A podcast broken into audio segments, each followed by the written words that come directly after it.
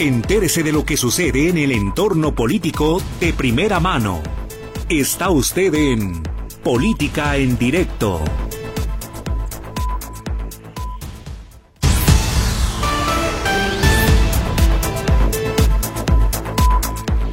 ¿Qué tal? Bienvenidos a Política en Directo. Hoy es martes 30 de enero de 2024. Gracias por su compañía, por su preferencia. Bienvenidos. Estamos con la actualización de los temas de su interés y su impacto en nuestro entorno. Bere Flores ya atiende líneas telefónicas. Gerardo Huerta al frente de la consola de audio. También un saludo para Charlie Flores, quien está por allí en la cabina de operaciones. Y a ustedes que nos acompañan, como siempre, la invitación. Queremos que enriquezca el programa, que con sus opiniones nos haga ver algunos aspectos que no estamos resaltando, comentarios, críticas o sugerencias, teléfonos en cabina 33 38 13 15 15 y 33 38 13 14 21, línea de WhatsApp o de Telegram. La línea es la misma, la plataforma usted la decide, solamente le pido, póngame su nombre para compartir de parte de quién es ese comentario. El teléfono es el 33 22 23 27 38, repito, 33 22 23 27 38. Saludo como todos los días a los desvelados, lo mismo a quienes nos siguen a través del podcast en la página de las noticias. El día de hoy, entre lo más comentado en la política, es la manera en que la bancada de Morena en la Cámara de Diputados le da la bienvenida a sus filas a Salvador Caro Cabrera, quien finalmente dio el paso que ya se veía venir abandona las filas del Partido Naranja, las filas del Partido Movimiento Ciudadano. Y allá en donde el día de hoy el diputado Ignacio Mier le da la bienvenida al grupo de los guindas, allá mismo era comentario el cómo desde tribuna en muchas ocasiones Salvador Caro Cabrera se refería a ellos, a los guindas, en forma despectiva, como personajes con inclinaciones y propósitos similares incluso al de López de Santana, Porfirio Díaz y Carlos Salinas de Gortari. En fin, todo eso quedó borrado. Salvador Caro Cabrera entró al auditorio Aurora Palacios, en donde Morena realizó su reunión plenaria e Ignacio Mier le aplaudió de pie, le dio la bienvenida y secundaron la acción del coordinador, los guindas allí presentes, los legisladores federales de este grupo parlamentario de Morena y le dieron la bienvenida a quien fuera comisario general de la Policía de Guadalajara del 22 de octubre de 2015 al 20 de diciembre de 2017. Pero ¿qué otros cargos ha desempeñado Salvador Caro Cabrera, quien fue priista, luego emesista y ahora es morenista? También se desempeñó como coordinador de los regidores del Partido Movimiento Ciudadano en el Ayuntamiento de Guadalajara. Esto fue en el periodo de 2012 a 2015. Fue a su vez diputado federal en la legislatura del 2009 al 2012. Esto es la quincuagésima eh, primera legislatura y por el distrito eh, electoral del estado de Jalisco, el distrito 11, él tuvo esa representación en ese trienio, me estoy ya refiriendo al del 2009-2012. Esas dos ocasiones estuvo como legislador federal, Actualmente es legislador federal en la Cámara de Diputados, se ha desempeñado como secretario de la Comisión de Juventud y Deporte, ha formado parte de las comisiones de Función Pública y Seguridad Pública y también como de la Comisión Especial de la Industria Automotriz. Durante la Administración 98-2000 en el Congreso de Jalisco fue coordinador de los asesores. También fue diputado local en la legislatura del 2001 al 2004. Fue asesor en el Ayuntamiento de Guadalajara, director del Archivo Municipal del Ayuntamiento de Zapopan, secretario del Consejo Municipal de Crónica e Historia y regidor tapatío. En fin, los partidos en los que estuvo, PRI, Movimiento Ciudadano no le regatearon posiciones. Y cuando eso ocurre, cuando no le parece que por el partido naranja pueda llegar a disputar una candidatura para gobernar Guadalajara, que ha sido su sueño en los últimos años, en su trayectoria política, finalmente se da lo que, repito, se veía venir. Él se incorpora a las filas del partido Morena. Anuncio oficial que se hizo hoy en la sesión plenaria de Morena, en donde, le repito a usted, lo reciben con abrazos. Diputado eh, que decide dejar el partido Movimiento Ciudadano porque no se le dio esta posibilidad de buscar la presidencia del Ayuntamiento Tapatío, un diputado local, diputado federal, y que habría que destacar, si usted busca información respecto a Salvador Caro Cabrera, quizá lo que más se destaca de él es el intento que hizo por una reingeniería en la comisaría de Guadalajara, un cargo que le sufrió y lo sufrió. Esto sí lo puedo decir de las ocasiones que me tocó verlo y entrevistarlo y platicarlo incluso antes o después de las entrevistas a la que le invitamos en varias ocasiones a estos micrófonos, fue un cargo retador. Él trató de buscar un mejoramiento en las condiciones laborales, las condiciones salariales, incluso de, modificar la ley de pensiones, pero en lo referente al rubo de los empleados de seguridad pública, de los trabajadores, de los policías, para que se pudieran pensionar con el menor número de años y que también lo pudieran hacer con el mayor cargo, con el mayor sueldo eh, de vengado. El punto es que finalmente hoy le recuerdan que él eh, fue rudo, rudo desde tribuna, con los mm, guindas que ahora le reciben con aplausos. Les dejó, les llegó a decir eh, la hora Salvador Caro, convertido en legislador de Morena, traidores al pueblo, neoporfiristas y neoconservadores. Estos son los virajes que podemos encontrar en la política todo es posible, todas las alianzas, y lo hemos dicho una y otra vez, el agua y el aceite se pueden juntar.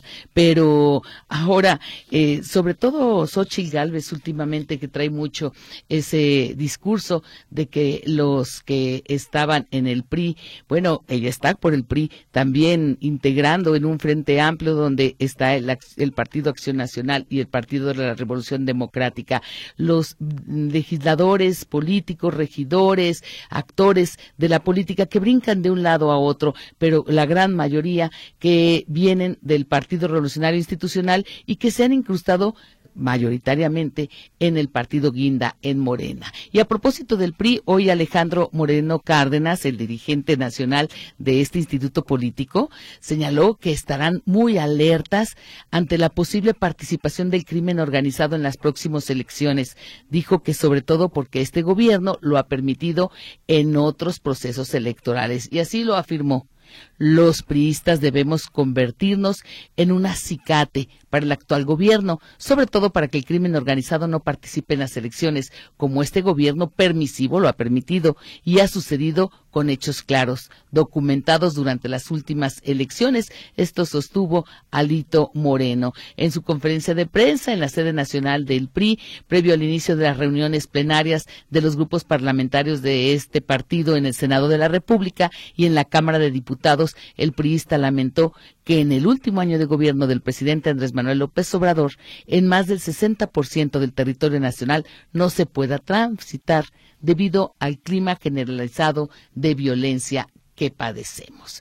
Así, las declaraciones de este dirigente nacional de los priistas. Y mire, en información nacional precisamente relacionada con la política, una información que tiene que ver con el trabajo en el Instituto Nacional Electoral, se reunió a sesionar, los, se reunieron los integrantes de la Comisión de Prerrogativas y Partidos Políticos y aprobaron las plataformas electorales de las coaliciones y también para la presidencia de la República y las plataformas para los estados y distritos electorales de cada uno de los partidos en donde van solos, es decir, que van sin coalición. No discutieron ninguno de los puntos. Los consejeros integrantes de este Instituto Nacional Electoral aprobaron los documentos que serán entregados al Consejo General para la aprobación final. Las plataformas electorales deben de estar debidamente aprobadas antes de los registros de las y los candidatos, es decir, antes del próximo 5 de febrero y previo a iniciar la etapa de campañas que, como usted sabe, arranca el primero de marzo y tendrá una duración de tres meses.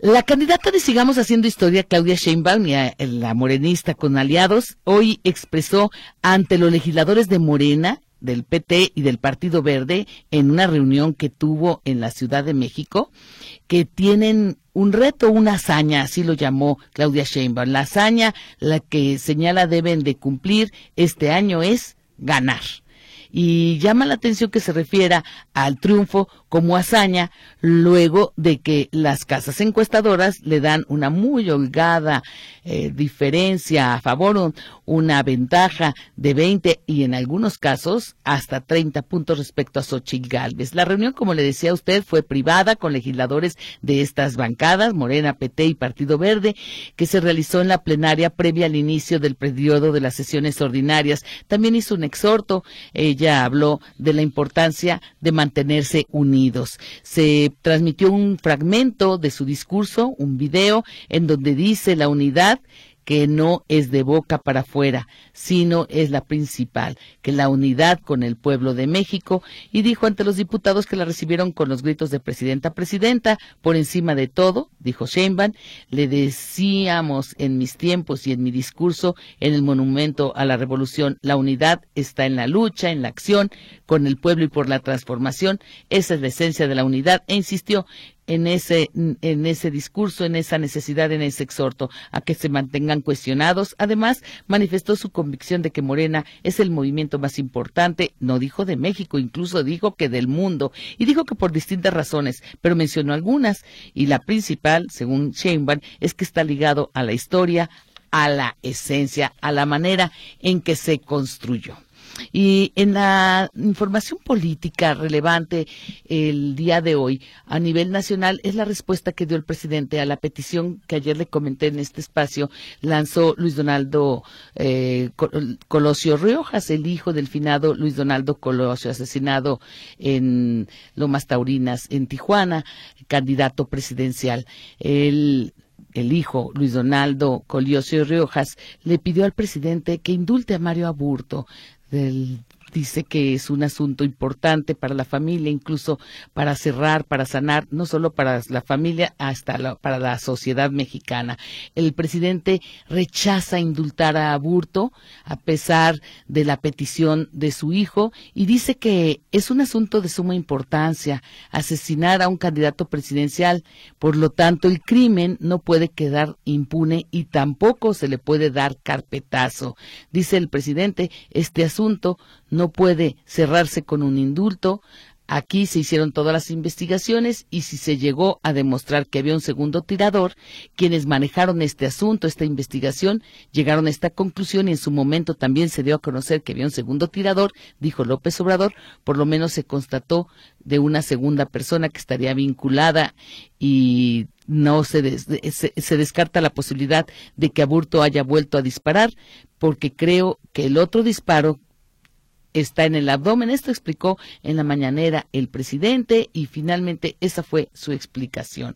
No es posible, no puede haber impunidad. La reapertura del caso Colosio por su parte, dice Xochil Gálvez, es una caja china, una casa china que han dejado echar a andar estos gobiernos, este gobierno en particular, ante escándalos de corrupción. Es la candidata, la precandidata en este momento, ese es, su, su definición exacta. Ella, como aspirante presidencial de la coalición Fuerza y Corazón por México, planteó que se investigue lo que se tenga que investigar, pero dijo que ella nunca defendería a Genaro García Luna, sin embargo, cree que esta reapertura del caso, con la historia que le comentaba a usted de las investigaciones a que hizo referencia el presidente y el supuesto segundo tirador, dice que no es novedad y que es una caja china que echaron a andar ante escándalos de corrupción. Y bueno, Xochitl Galvez acerca de su ejercicio que le comenté a usted que comenzó el día de ayer de las llamadas mañaneras de la verdad, dice que en realidad son la mañaneta, porque la de Palacio es de la maña y ella tiene la segunda parte de la palabra. Esto lo dijo y expresó a su vez la solidaridad al hijo de Luis Donaldo Colosio. Dice que debe de ser muy doloroso para él y para toda la familia que cada seis años se tome como bandera el tema de su padre y, e insistió en que la teoría del segundo tirador ya estaba agotada. Por lo tanto, Xochitl Gálvez cuestiona el que se reabra este caso de cara a la elección. Es momento de hacer una pausa. Estamos en Política en Directo. Volvemos de inmediato.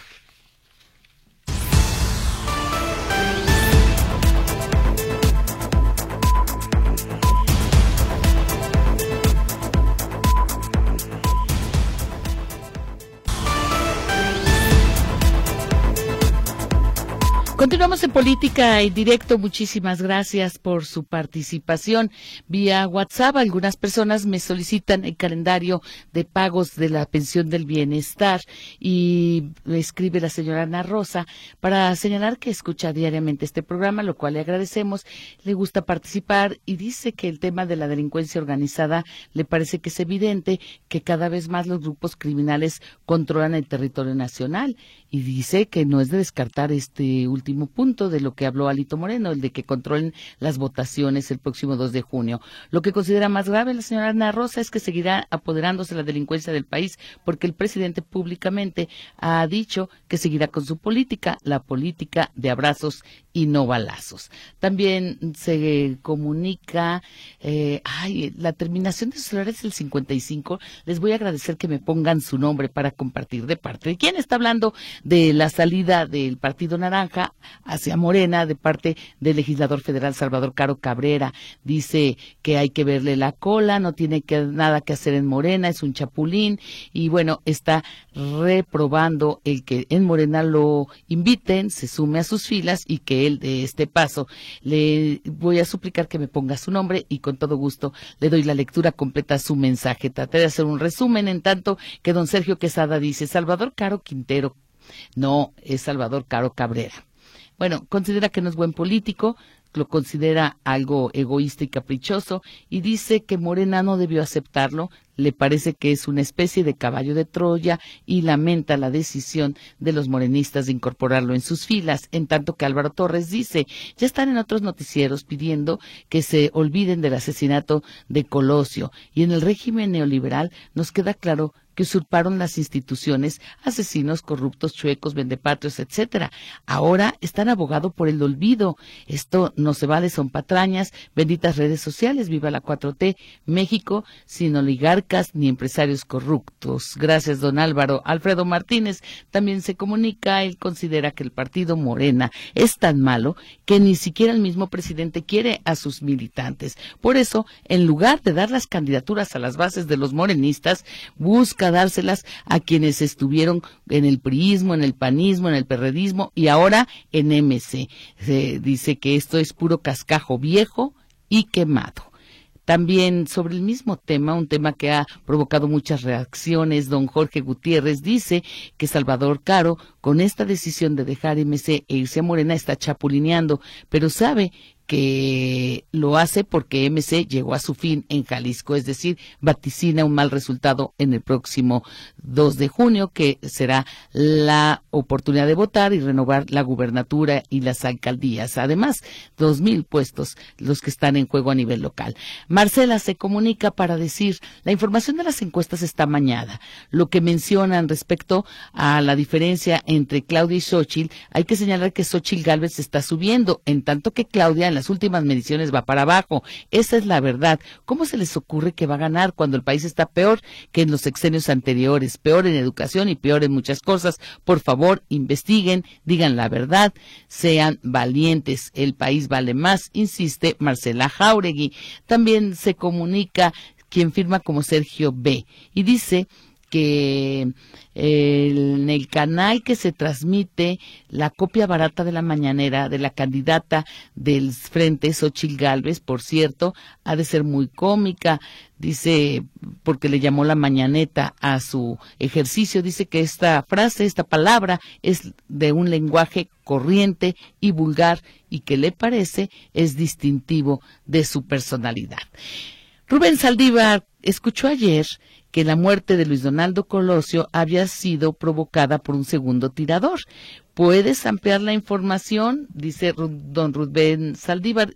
Eh, don Rubén, era lo que el propio presidente hoy repitió por la mañana. Sí se ha hablado del tema del segundo tirador, pero bueno, ahí están las dos posiciones que en su momento fue descartada, pero que sigue abierta la, digamos que la línea de investigación. El caso es de que es información que se filtró, que trascendió respecto al asesinato de Colosio y las investigaciones de la Fiscalía General de la República, que habría identificado a ese segundo tirador y además, digamos que lo más grave es que se está apuntando a un encubrimiento. Lo que dice el la la revista Proceso y en su portal digital sobre el tema, la última información que firma Arturo Rodríguez García es que al menos 20 años después del asesinato de Luis Donaldo Colosio Murreta, el candidato priista a la presidencia, el agente del hoy extinto Centro de Investigación y Seguridad Nacional, mejor conocido como el CISEN, Jorge Antonio Sánchez Ortega, estuvo activo en ese cuerpo de seguridad y realizando tareas siempre bajo la fachada de reportero. Ayer, la Fiscalía General de la República señaló a este personaje como el segundo tirador del magnicidio. Aún más, dice la revista Proceso, la participación de Sánchez Ortega en Lomas Taurinas implicó a personas que actualmente están identificadas con Morena, el PT e inclusive con actividades delictivas, concretamente por presuntas relaciones con Genaro García Luna y el llamado cártel de los Arellano Félix. Es momento de hacer una pausa. Después de la misma tendremos un enlace telefónico para hablar con un experto en el tema de los derechos humanos. Él fue director del CEPAD y es César Octavio Pérez Verónica, académico, maestro en este tema, el de los derechos humanos, y estaremos hablando a él de la viabilidad de la propuesta que planteó la titular de la Comisión De Derechos Humanos de hacer una transición para que esta dependencia pierda algunas de sus características y mejore para convertirse en una defensoría del pueblo. Veremos esto. ¿Es una mejora? ¿Es viable? Quédese con nosotros. Estamos en Política en Directo.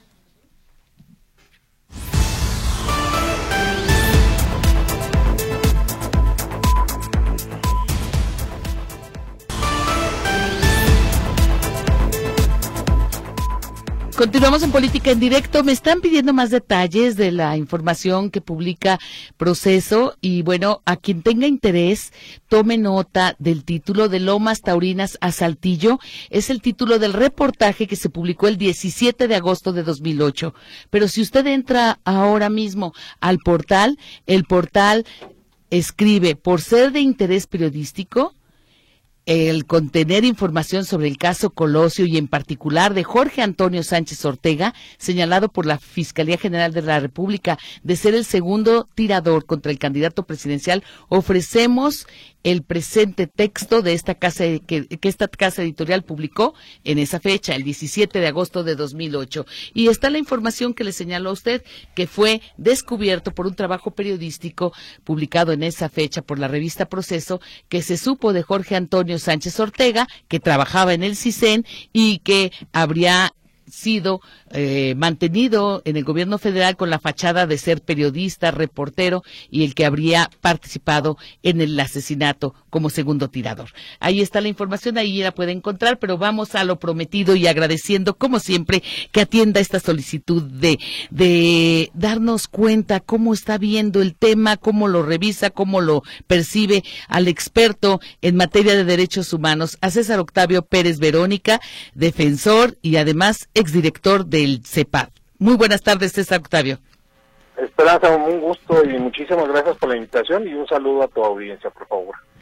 Ay, César Octavio, gracias como siempre y el interés de conocer es viable la propuesta que lanzó la titular de la Comisión Nacional de Derechos Humanos de ella habló de desaparecer, en realidad sería una transición, una transformación de convertirse en una defensoría del pueblo, la actual comisión que también hay que decirlo, no es primera ocasión que te buscamos para hablar de cómo está desempeñándose en este terreno el organismo del que hablamos y también el organismo estatal, pero hoy a nivel nacional con la comisión y con el ojo puesto en la propuesta lanzada que tiene algunas situaciones novedosas e incluso que ustedes como litigantes en esta materia habían considerado necesarias y me quiero referir a que las recomendaciones sean acatadas sí o sí en forma obligatoria, pero ¿es viable? Me regreso al planteamiento. ¿Es viable desaparecerla o transformarla en una defensoría?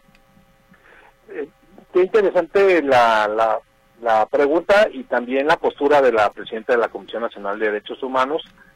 Eh, yo estoy totalmente de acuerdo en que la Comisión Nacional y también las comisiones públicas estatales pues ya no responden a las necesidades de las personas que acuden a, solicitar auxilio y protección. Eh, eso me, me, parece que coincido plenamente.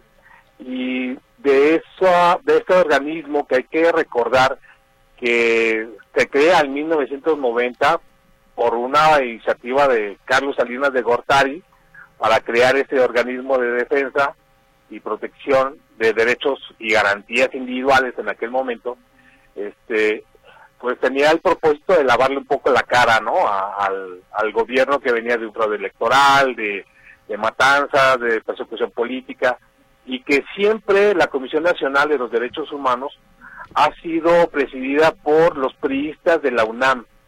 Entonces, eh, viene de una larga data eh, pues la ineficacia y la inoperancia de, ese organismo nacional que por excelencia el Estado mexicano lo cataloga a nivel mundial como un organismo de protección de derechos humanos. Y pues bueno, a, la fecha coincido en que no ha dado resultados, que en su momento crear una eh, un organismo para que emita recomendaciones y que no sean vinculantes, pues bueno, era así como para evitar una contraposición con los poderes judiciales, tanto de la Suprema Corte eh, o del Poder Judicial Federal en concreto, y la de los estados. Entonces, em, llegamos a un punto donde las recomendaciones pues realmente no, no, no están generando ninguna eh, una consecuencia para las autoridades que violentan los derechos. Entonces, me parece muy interesante que proponga una transición pero aquí es donde ya, mm, como no lo explica bien la presidenta de la Comisión Nacional, pues entonces pues deja mucho a la conjetura, ¿no? Por ejemplo, em, a mí en lo personal me agrada más en este momento que se hagan estos convenios como el que hizo la, el Poder Judicial Federal y la Ciudad de México a través del ministro Saldívar cuando era presidente y Claudia Sheinbaum cuando era jefa de gobierno, hacer un convenio de colaboración en lo que ellos le llamaron por una justicia cercana a la gente. Y ahí se hizo un convenio también, evidentemente, con el Poder Judicial de la Ciudad de México y con la Fiscalía. Y ahí vamos a ver que hubo resultados muy positivos, pero estamos hablando del, del ámbito jurisdiccional. Eh, es decir, que todos los casos que, que asumió la Defensoría Pública Federal, en colaboración con la Procuraduría, con la Ciudad de México y la Fiscalía de, esta ciudad, pues eh, tendieron a, interactuar con los jueces para lograr resultados positivos para las víctimas.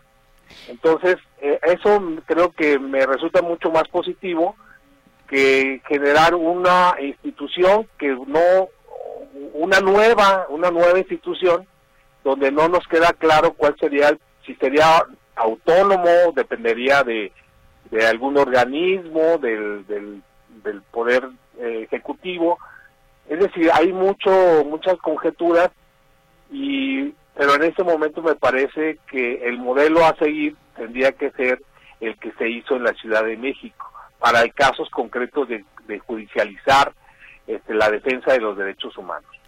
Después de la andanada de críticas lanzadas en contra de la presidenta, que ha tenido un papel gris eh, en este punto, sobre todo la, eh, la, comisión, los integrantes de la Comisión Nacional salieron en defensa diciendo que trataron de desvirtuar incluso su mensaje o de desacreditarlo cuando no están ni siquiera valorando el papel que ha desempeñado. Y en este último punto, a mí sí me gustaría preguntarte como observador del tema y como conocedor además que has trabajado con organizaciones que están en permanente contacto, César Octavio Pérez Verónica, ¿tú sí consideras que Rosario Piedra Ibarra ha tenido una valerosa lucha en este tiempo que ha ejercido como titular de la comisión y que bajo su dirección se ha trabajado bien como, como salió en defensa precisamente el organismo en un comunicado que manda diciendo que la Comisión Nacional había sido en los últimos cinco años rehén de poderes fácticos, como asumiendo que ahora ya se cambió eh, y además señalando que es la institución nacional de derechos humanos más costosa y menos productiva de todo el mundo. Sí, definitivamente estamos ante un caso del que ya también hemos platicado de lo que ocurre con la Comisión Estatal de Jalisco, ¿no? Que se designan a personajes o a personas eh, que para ocupar estos cargos tan importantes como es la defensa y protección de los derechos humanos a personas a personas que no tienen el perfil. Eh, a diferencia de la presidenta de la Comisión de Derechos Humanos de Jalisco, Rosario, eh, Rosario Piedra, pues bueno, tiene un camino en la defensa de los derechos humanos a partir de la desaparición de su hermano, ¿no? En los años 70, pero eso no la acredita para que tenga el perfil para dirigir a una institución como es la Comisión Nacional de los Derechos Humanos, que como bien dices, eh, es una de la, es la más costosa a nivel mundial em, en cuanto a organismo de, protección y defensa de derechos humanos, ¿no? Digo, tan solo este año tiene eh, 1.733 millones de pesos de presupuesto, ¿no? Nada más como para calcularle la importancia que tiene este organismo. Por eso los periodistas de la UNAM, pues siempre mantuvieron ese control sobre esta institución y, pues bueno, yo la verdad no, no, no, creo que haya sido hasta ahora un papel digno y, y, pues que merezca no el reconocimiento de la sociedad hacia una presidenta o una institución que pues ha sido omisa durante décadas, no solamente ahora, este, mm, en cuanto a la función para la cual fue creado, ¿no? Entonces, eh, lamentablemente, digo, yo entiendo el papel eh, de, de, las familias, de las víctimas, de los familiares, pero no necesariamente tienen que ser los perfiles adecuados para ocupar determinados cargos o espacios, ¿no? César Octavio Pérez Verónica, y al punto que tomó eh, Rosario Piedra respecto a que hay que invertir más, hay que hacer un viraje en la parte de la prevención. Ella decía que con la nueva Defensoría de Oficio, por un lado, lo más importante es que el cumplimiento de las recomendaciones fueran obligatorias, pero por otro lado, la parte de prevenir, de evitar que se llegara a la violación de derechos humanos. Eh, ¿Qué tanto eh, se podría alcanzar en esto? Incorporar lo que llamó acciones preventivas. Sí, de, hecho, esta es una, una obligación constitucional que tienen todas las autoridades del país, ¿no? Llámese de la federación, este, llámense estatales, municipales, que tienen como uno de los deberes la de prevenir las violaciones a los derechos humanos. Y esta como una institución de, constitucional, eh, me parece, no, no me parece, sino que está obligada y tiene el deber de prevenir, de hacer todo lo posible para que se preve, para prevenir las violaciones a los derechos humanos. Eh, por ejemplo, la Comisión Estatal, eh, así como la Comisión Nacional, tienen facultades de que cuando una autoridad no acate una recomendación, le puedan solicitar al Congreso de la Unión o al Congreso local que citen a ese servidor público para que manifieste las, eh, los inconvenientes o las razones por las cuales no quiere cumplir o le es imposible cumplir con una recomendación. Facultad que está en la Constitución General de la República y que sin embargo no, y la Constitución de Jalisco, y que sin embargo no ha sido, eh, vamos, eh, utilizada, ¿no? Por estos organismos. Entonces, eh, sí creo que es una obligación de todas las instituciones públicas prevenir. Incluso la propia Fiscalía Estatal de Desaparecidos de Jalisco, eh, tiene eh, como obligación la de prevenir las desapariciones.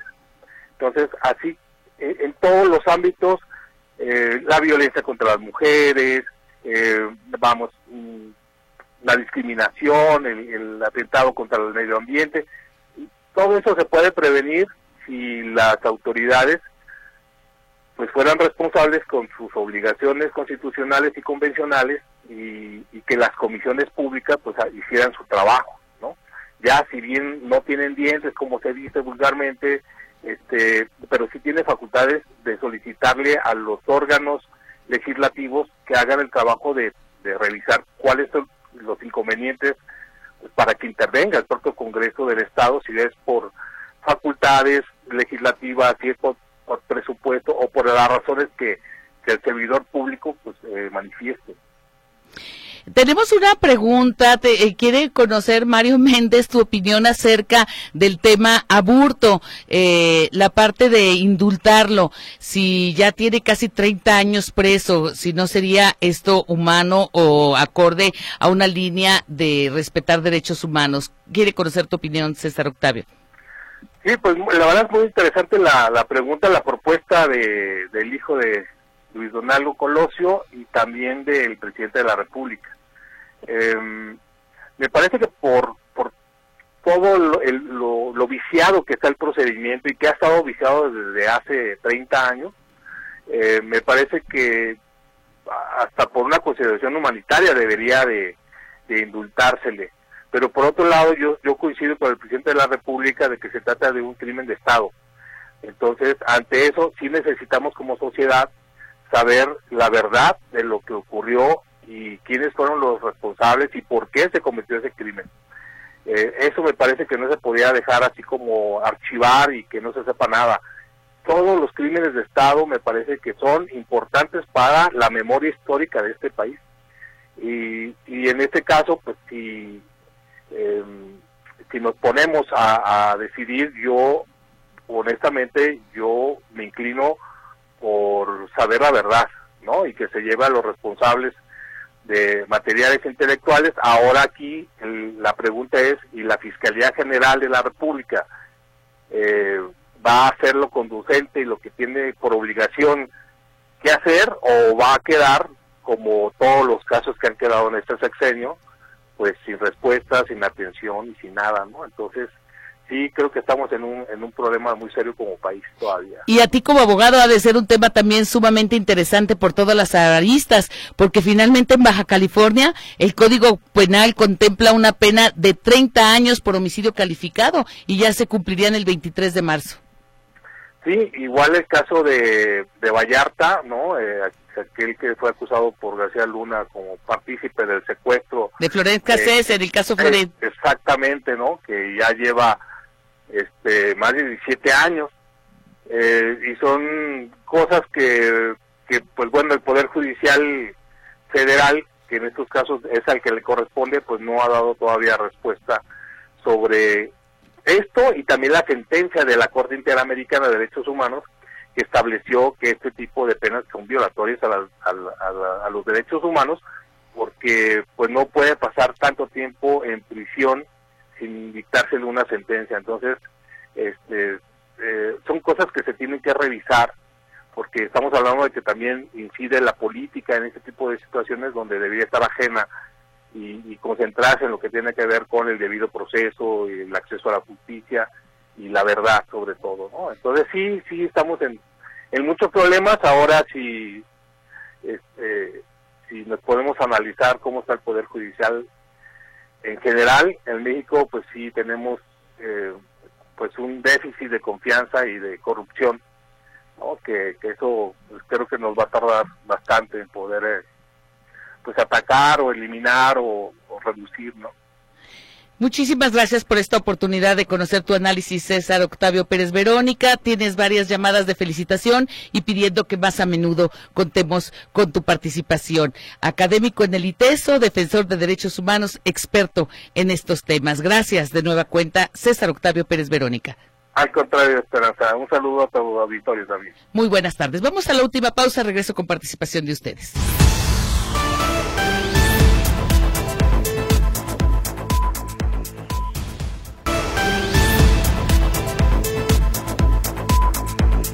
Continuamos en política en directo. El tiempo es implacable. Lamento no poder pasar todas las llamadas, pero se lo haré saber a César Octavio Pérez Verónica. Querían conocer su opinión acerca del gobierno federal con los infiltrados que hay en las mañaneras, con la gente que va en calidad de paleros y bueno, la parte de la filtración de datos, del hackeo. En fin, quieren que consulte con César Octavio Pérez varios temas. Guillermina Ulloa se comunica simplemente para felicitar al invitado, al entrevistado entrevistado dice que es un hombre que sabe defender sus ideales y dice es un guerrero. Marta Valdés, todos los políticos ya perdieron la dignidad. Eh, Carmen Prisú, no se me hace novedad, en el crimen de Colosio sí hubo dos tiradores y esto ya se supo en todo el mundo. Javier Magaña, Caro Cabrera, renuncia para irse a Morena porque este partido te está juntando a los cartuchos quemados. Genaro Medina quieren el indulto para Mario Aburto porque no están vengándose contra Genaro García Luna. El tema es que es suegro de Luis Donaldo Jr. Lupita Medina vio una camioneta en la CFE con una lona donde viene AMLO y dice mi voto es para la 4T. Dice que debe reportarse y que quiere que se tome nota para que se sancione. Esto ocurre en Jardines Alcalde, en las calles Luis Manuel Rojas y Aurelio González. Héctor Hernández, el alumbrado público en Zapopan es sumamente costoso. Se tiene que negociar, buscar el mejor servicio y bajar ese precio a propósito de la concesión por 19.5 millones por mes. El joven David Díaz vía Telegram dice, la COFE se suspende el Internet para todos por considerar una competencia desleal. El Internet para todos estaría en todo el país con un servicio prestado por CFE y Starlink. Estaría en los lugares hasta más apartados con un costo desde 100 pesos. Dice que lo malo es que hay opositores a estos buenos proyectos. Yesenia Guadalupe Alfaro estaba de fin de semana en Estados Unidos gozando de los juegos, mientras en el estado de Jalisco padecemos por falta de agua y por inseguridad. Sergio González dice, Salvador Caro es un gorila ambicioso, pero no es tonto. Demuestra que MC está agonizando gracias a la corrupción y abusos y robos, a deudas, a la línea 4, el programa Toda Máquina, torres abusivas, a latrocinios en parques y un largo etcétera. Marisela Márquez dice, el gobernador dijo que no serví, que si no servían, habría tandeos en el tema del abasto de aguas y en algunas colonias seguimos sin agua y aún no tenemos el temporal. Buenas tardes, dice Manuel García. Alfaro quiere colgarse de la medallita al decir que gracias a él se inauguró la presa, la próxima inauguración de la presa del Zapotillo con recursos que ha puesto el gobierno federal. Armando Martínez dice, creo que la culpa del gobierno es la inseguridad. Los delincuentes tienen papás, no solo el gobierno responsable, también los papás alcahuetes. Don Armando Ramírez dice que la REA, Slim y otros multimillonarios han aumentado su fortuna en este gobierno. Eso sin mencionar que los hijos del presidente y sus prestanombres están embolsando miles de millones de pesos. Así de ridículo se escucha que sus, sus, simpatizantes hablen de oligarcas. Si algo ha hecho este gobierno es crear nuevos ricos, hacer más ricos a los que ya lo eran. Y es que se está refiriendo a la información de cómo a raíz de la pandemia, desde la pandemia, se ha multiplicado la fortuna de los hombres más ricos, entre ellos del señor Slim y Larrea. Efectivamente, una información que, por cierto, difundió opiniones de expertos eliteso, como es el señor Ignacio Román Morales ha sido colaborador en este espacio. A menudo lo buscamos para preguntarle de estos temas. Ignacio Román, académico de esta universidad y que además tiene eh, un sitio relevante en lo que se refiere a la investigación del tema de negocios internacionales, miembro del sistema de investigadores, opinando acerca de este enriquecimiento y haciendo la, el cuestionarnos incluso si no es